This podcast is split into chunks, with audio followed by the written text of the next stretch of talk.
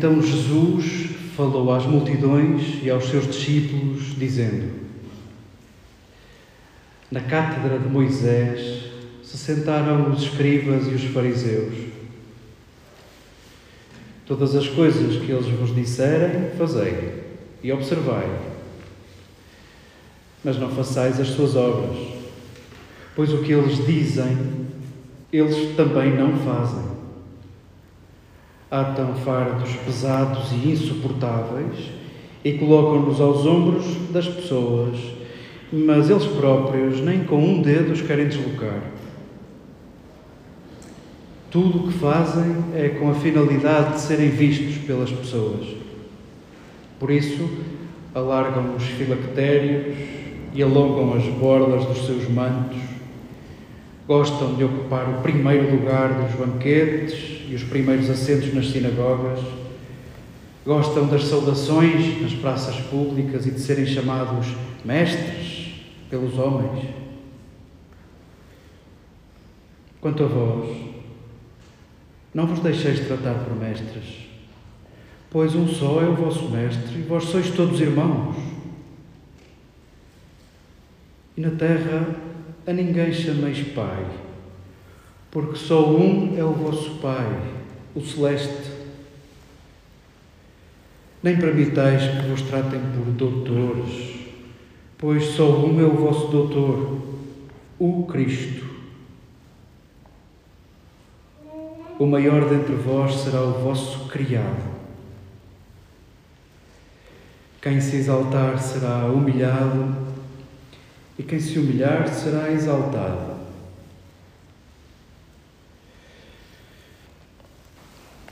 Queridas irmãs, queridos irmãos, queridos amigos, que bom que nos une o carinho, o afeto, o bem que nos queremos uns aos outros. E acabou a parte fofinha da homilia. Duríssimo tudo isto, duríssimo. A começar por mim. Mateus decide resgatar uh, a profecia de Malaquias, que, que estava para lá perdida, talvez, aos olhos dos donos da religião. O que é que vós fizestes com a religião? O que é que vós fizestes da religião? Lembrava Malaquias aos donos, àqueles que estão sempre safos, àqueles que se safam sempre, àqueles que conseguem fundamentos teológicos para o que vestem, para o que pensam, para o que dizem, para o que espingardam, para o habitat que lhes ocorre na hora, têm fundamentos teológicos para tudo, para tudo, impressionante. E têm fundamentos teológicos para compensar os amigos, para dar trabalho aos amigos, para integrar os amigos e têm fundamentos teológicos para expulsar quem lhes apetece. Quer conheçam, quer não conheçam, quer conheçam a história, quer não conheçam a história, quer percebam de conceitos científicos, quer não percebam. O que vós fizestes com a religião, o que vós fizestes da religião, lembrava Malaquias aos pastores daquela altura, aos que deviam ser pastores e se aproveitavam da religião para viverem bem e do alto do seu privilégio borrifarem-se, borrifarem-se na comunidade, nas necessidades dos mais próximos. É isto que nos parece uma palavra longínqua que Malaquias dirigia ao povo em tempo de crise, vamos dizer, espiritual, porque espiritual significa integral não queremos que nos passe ao lado, e muito menos a mim, porque o sentido literal deste texto é para pessoas que nesta hora estão a falar, que nesta hora da homilia falam. Este texto, em sentido literal, é dirigido direitinho para mim. E o texto diz que Malaquias, colocando palavras na boca do próprio Deus, tem nojo dos padres, tem nojo dos bispos, tem nojo dos pastores e calculareis que eu não vou sacudir água do capote e hei de passar uma noite mais diferente, talvez menos sossegada todas as noites, porque isto é para mim. Porém, também não quero que vós sacudeis a água do capote para que isto não tenha nada a ver convosco. Com muita generosidade, estes textos percorreram séculos para chegarem aos teus ouvidos e que bom seria conseguisse arranjar um pouco mais de generosidade para eles descerem dos ouvidos ao coração. Mateus, com este capítulo 23 que inaugurávamos hoje, nestes 12 primeiros versículos, Mateus organiza o quinto discurso de Jesus, o quinto de cinco. Não há mais discursos, são longos discursos, onde Mateus vai arrumando deixem-me dizer assim, o material, uh, o, que havia, o que havia herdado na, na memória das comunidades, dos primeiros cristãos, o que havia de frases soltas de Jesus. Mateus está preocupado em organizar a herança, o património oral que a comunidade preservava dos ditos de Jesus. E neste discurso, os que interpretam os textos, os que estudam estes textos, são muito unânimes a dizer que Mateus também está a pescar o olho às suas comunidades, à sua comunidade. E, na verdade, é uma tentação muito grande quando nos juntamos, quando juntamos pessoas, tudo acontece que seja património da humanidade, nada que seja estranho à vida das pessoas está fora de um grupo de pessoas quando se decidem juntar para cumprir um determinado objetivo. Somos feitos da mesma massa. E há uma espécie de uma unanimidade ao interpretar este texto. Sim, claramente é a forma de Jesus estar, é a postura de Jesus como rabi, como rabino, ele está sempre a puxar o seu lugar para baixo cumprimentem puros, toquem puros, erguem puros, pede que não lhe chamem títulos que, que podia, podia querer que lhe chamassem, prescinde de títulos, abdica de títulos, arranja para ele, escolhe para ele um título perdido em Daniel, o filho do homem, que ainda estamos para perceber o que é que isso é. Diz-me lá tu se não és filho do homem também. Ou se quisermos na tradução de Frederico Lourenço, filho da humanidade. E o que é o filho senão esse segundo, esse que veio depois? Sim, há uma fidelidade ao modo de ser de Jesus, mas, dizia, há, uma, há um consenso entre os que interpretam estes textos de uma intencionalidade de Mateus se dirigir a pessoas da comunidade que rapidamente, na segunda geração de cristãos, se começam a organizar entre os primeiros e os segundos. Nós conhecemos bem dos primeiros problemas das primeiras comunidades, os que vinham do judaísmo e aceitaram Jesus como Messias e sempre viveram a praticar a lei, 613 preceitos, estão habituados a viver daquela maneira, a comer aquelas coisas, a não comer aquelas coisas, a estar naqueles sítios, a não estar naqueles sítios, a ter estas pessoas à mesa, a não ter aquelas pessoas à mesa. De repente apoderaram-se do sonho de Jesus, dizendo: Vós não percebeis uh, o que é ser religioso, vós não percebeis o que é praticar a religião. Dizendo aos novatos, aos que vinham de outras tradições, aos que não sabiam cumprir nada daquilo, nem sequer sabiam aquilo para poder cumprir.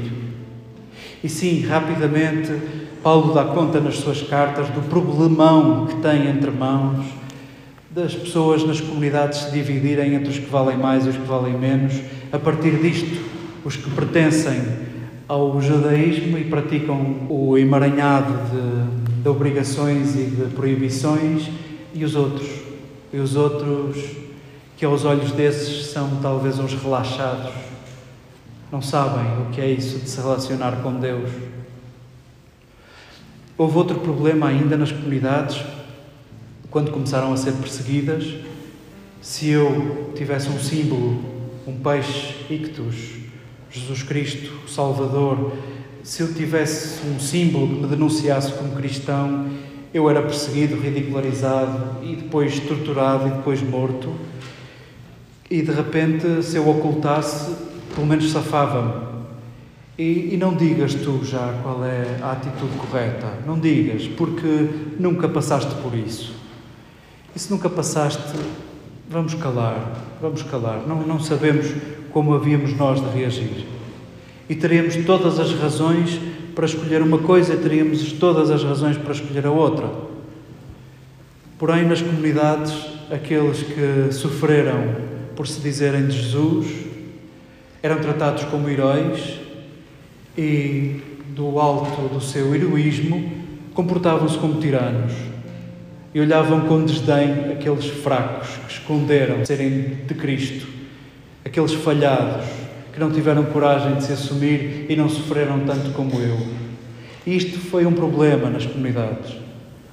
E em certa medida, Mateus está a lembrar este pedido de Jesus: por favor, não se tratem nem por mestres, nem por pais, nem por doutores.